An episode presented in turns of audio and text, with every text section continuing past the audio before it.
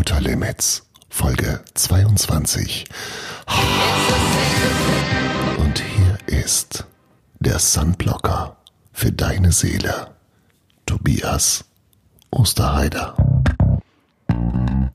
Und der begrüßt euch ganz herzlich zur 22. Ausgabe von Lauter Limits. Jetzt Essen. So heißt die Folge.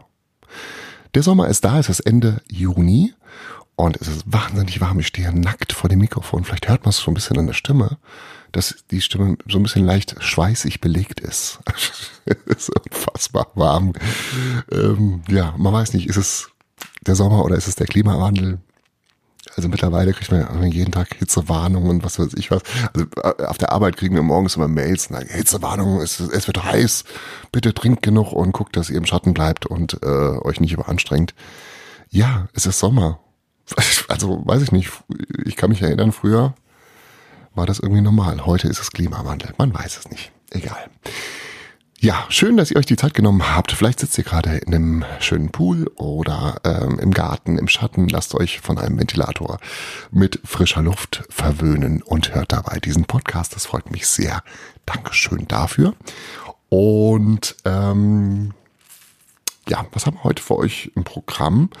Ähm, wir fangen mal an mit einem Thema, das äh, gestern stand zwei Spiegel online und äh, habe ich gedacht, ach, das ist so schön, da kannst du was zu schreiben. Und ähm, es geht um wahrscheinlich auch eine Lieblingsserie, die ihr selbst sehr gerne geguckt habt und äh, was das für Auswirkungen hat, das äh, hören wir uns jetzt mal an. Viel Spaß dabei.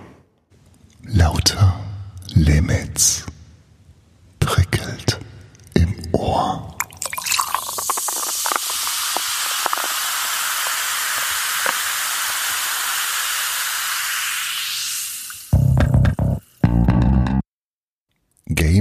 of Thrones ist vorbei. Geschichte. Man kann darüber streiten, ob die letzte Staffel ein krönender oder eher ein lähmender Abschluss war, aber egal. Es ist vorbei. Naja, fast vorbei. Naja, eigentlich nicht wirklich vorbei. Eigentlich nimmt das wirkliche Drama gerade jetzt seinen verstörenden Anfang. Denn spätestens im Jahre 2025 werden die ersten Lehrer und Lehrerinnen Sätze wie diese hier formulieren. Daenerys, kannst du bitte dein Handy wegpacken? Dankeschön. Tyrion, Tyrion, geh bitte an die Tafel oder ans Whiteboard und unterstreiche alle Verben. Der Erfolg von Game of Thrones hat eine Schattenseite. Verantwortungslose, impulsgesteuerte Eltern. Eltern, die den eigenen Nachwuchs auf den Namen ihres Lieblingscharakters taufen lassen oder sich darüber Gedanken zu machen, ob Cersei Klopp eine klanglich reizvolle Kombination wäre oder ob Daenerys Schulze eine ähnliche Strahlkraft haben wird wie Daenerys Targaryen. Und deswegen werden in wenigen Jahren Schulklassen nur so von Sansas, Arias, Tyrions, Joffreys und Jon Snow Schneiders so wimmeln. Und all diese Kinder werden, allein aufgrund ihres Vornamens, schlechtere Karrierechancen haben. Hodor Müller wird vermutlich als Türsteher enden. Karl Schneider eröffnet einen Falafelstand und Ramsay Schulz wird Handelsfachpacker. Game of Thrones ist nicht vorbei. Es hat gerade erst begonnen. so ist es. Es gibt, glaube ich, in Deutschland allein jetzt schon 250 Arias. Aria Müller, hallo. Unfassbar. Oh. Manche Eltern denken noch nicht drüber nach. Ah, gut, es ist ein emotionaler Moment, so eine Geburt. Da kann man schon mal ein bisschen daneben liegen. Ach, ist euch auch so heiß? Lauter Limits jetzt mit belebender Minze.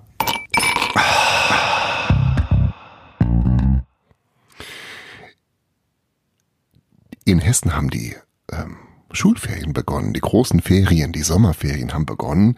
Und das heißt, dass es zumindest an diesem Wochenende wahrscheinlich ein bisschen voll wird auf den Autobahnen.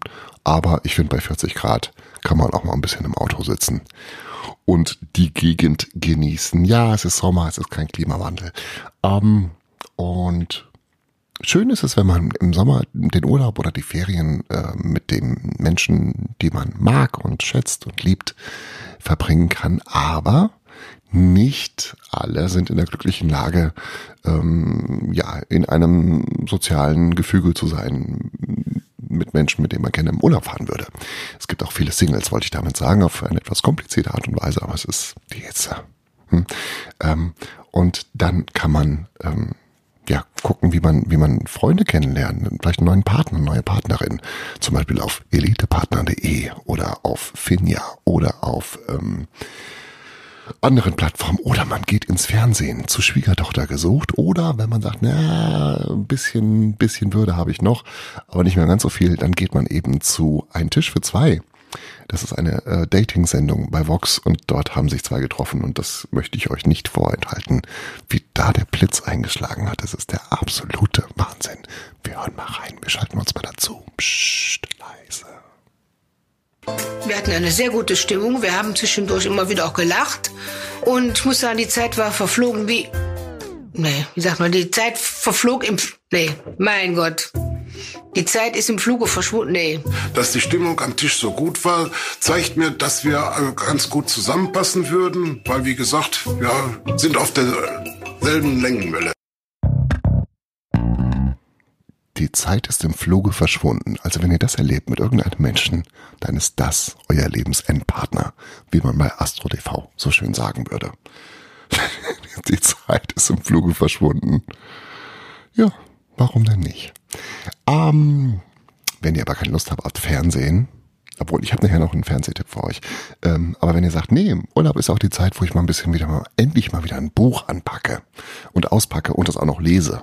Und zwar ähm, nicht als, als, als Hörbuch, sondern wirklich als, als Buch mit Seiten oder wenigstens auf Kindle.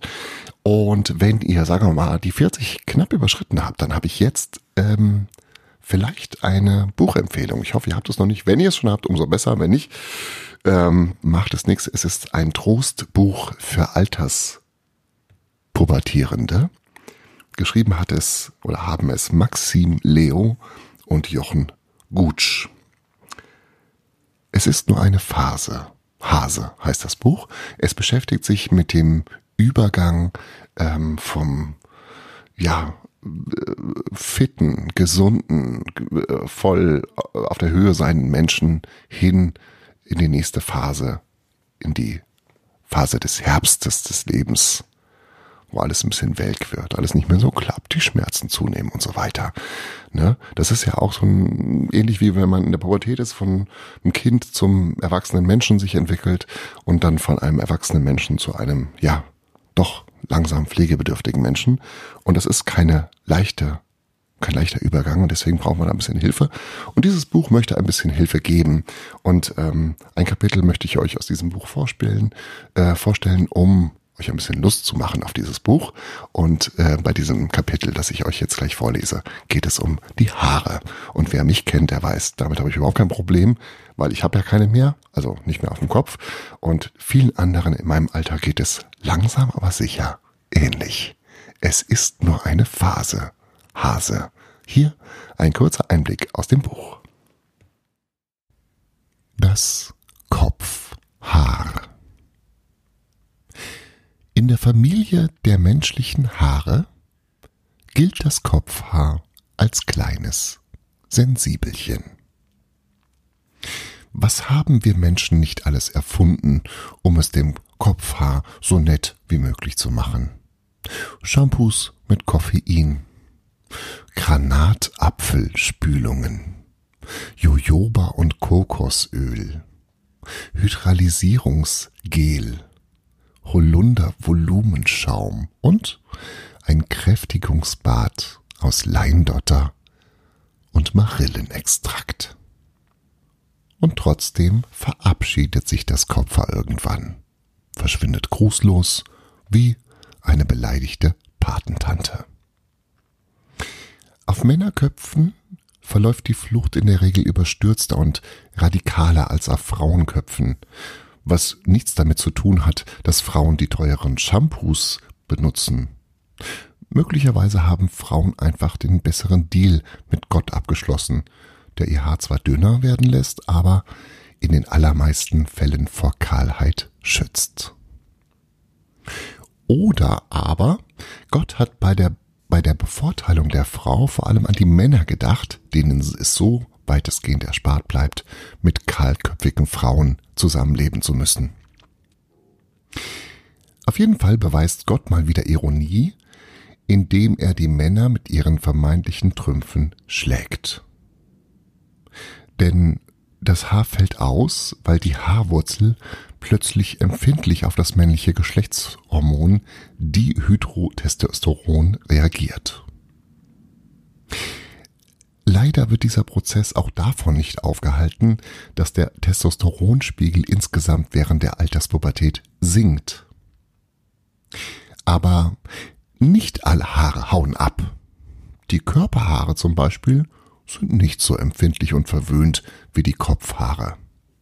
Hier wirkt das Testosteron sogar eher wie ein Dünger, der den Körperpelz dichter und schneller wachsen lässt. Manche Frauen bekommen auf einmal vermehrt Haare an den Beinen oder einen zarten Schnurrbart. Bei kahlköpfigen Männern sprießen die Haare vor allem in den Ohren, der Nase und auf dem Po was von vielen als doppelte Ungerechtigkeit empfunden wird, weil die üppigen Zöpfe, die nun aus der Ohrmuschel wuchern, die Dürre auf dem Kopf nur noch dramatischer erscheinen lassen. Betrachtet man das Alterspubertier als Ganzes, dann wird man feststellen, dass die Haare gar nicht weniger werden, sondern lediglich den Standort wechseln. Es findet so eine Art Globalisierung am eigenen Körper statt. Die Haare wandern dorthin, wo sie günstigere Wachstumsbedingungen vorfinden. Makroökonomisch gesehen ist der Po das Rumänien des kahlköpfigen Mannes. Bleibt die Frage, ob dieser Prozess rückgängig zu machen ist. Oder anders gefragt, welche Anreize könnte es geben, um die Haare wieder auf den Kopf wandern zu lassen? Daran arbeiten Volkswirte und Dermatologen seit Jahrzehnten. Bisher hat man zwei Dinge festgestellt.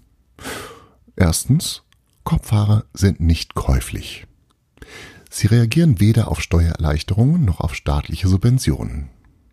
Zweitens, die Gabe weiblicher Hormone führt dazu, dass manche Männer zwar wieder Haare auf dem Kopf bekommen, dafür aber auch wegen der verstärkten Brustbildung einen süßen BH tragen müssen. Trotzdem sollte man nicht den Mut verlieren. Vielleicht hat ja Gott noch eine Idee. Irgendwann. Ja, soweit also das Kapitel. Ähm, das Kopfhaar aus dem wunderbaren Buch. Es ist nur eine Phase. Hase. Ähm, andere Kapitel beschäftigen sich unter anderem mit folgendem. Ähm, ein Stückchen frische Hüfte heißt ein Kapitel. Oben atmungsaktiv, unten wasserdicht. Schlafen und träumen. Es geht um die Prostata. Warum? Die kleine Hafenrundfahrt wird, wird be besprochen. Es geht um Hitzewallungen, das Fett, das Gehirn, die Laune ähm, und viele andere Sachen. Also es ist sehr unterhaltsam, man sollte ein bisschen Humor mitbringen, wenn man schon ein bisschen älter ist, sonst könnte es schmerzhaft sein. Gut, das war also die Buchempfehlung für diese Woche und ähm, ausnahmsweise mal eine Fernsehempfehlung. Wenn ihr Donnerstagabend nichts vorhabt um 20.15 Uhr, dann guckt doch mal bitte rein auf äh, Pro7. Da gibt's nämlich eine neue Show, die heißt The Masked Singer oder The Masked Singer, ich weiß gar nicht genau. Der maskierte Sänger, die maskierte Sängerin. Ähm, eine ursprünglich südkoreanische Fernsehshow, die überall auf der Welt wahnsinnig erfolgreich ist und auch in Deutschland das Zeug hat, ähm, einen schönen Abend ähm, zu verursachen oder zu begünstigen. Ähm, es geht darum, dass äh, prominente oder mehr oder weniger prominente Menschen in sehr fantasievoll, also meistens sehr fantasievollen Kostümen stecken, so dass man sie nicht erkennen kann und singen. Und man muss allein aufgrund des Gesangs, vielleicht noch ein bisschen äh, aufgrund der Gestik erraten, wer steckt hinter diesem Kostüm oder in diesem Kostüm drinne. Und ähm, wenn ihr das guckt, dann gebt doch mal einen Tipp ab. Wer könnte das hyperaktive Eichhörnchen sein? Ich habe so eine Idee, aber vielleicht habt ihr ja noch andere äh, Vorschläge. Also, wenn ihr da reinguckt, gebt mir mal einen Tipp. Wer ist das Eichhörnchen bei The Masked Singer? Das also die Frage, mit der ich euch ins Wochenende schicke. Äh, sucht euch ein schattiges Plätzchen, macht's euch gemütlich, trinkt einen Eistee, Eisschokolade, was auch immer. Und wir hören uns nächsten Sonntag wieder. Und dann ist es immer noch heiß, denn es ist Sommer. Macht's gut. Bis zum nächsten Mal. Tschüss. Lauter Limits. So wohltuend wie ein kühlender Eiswürfel im Nacken.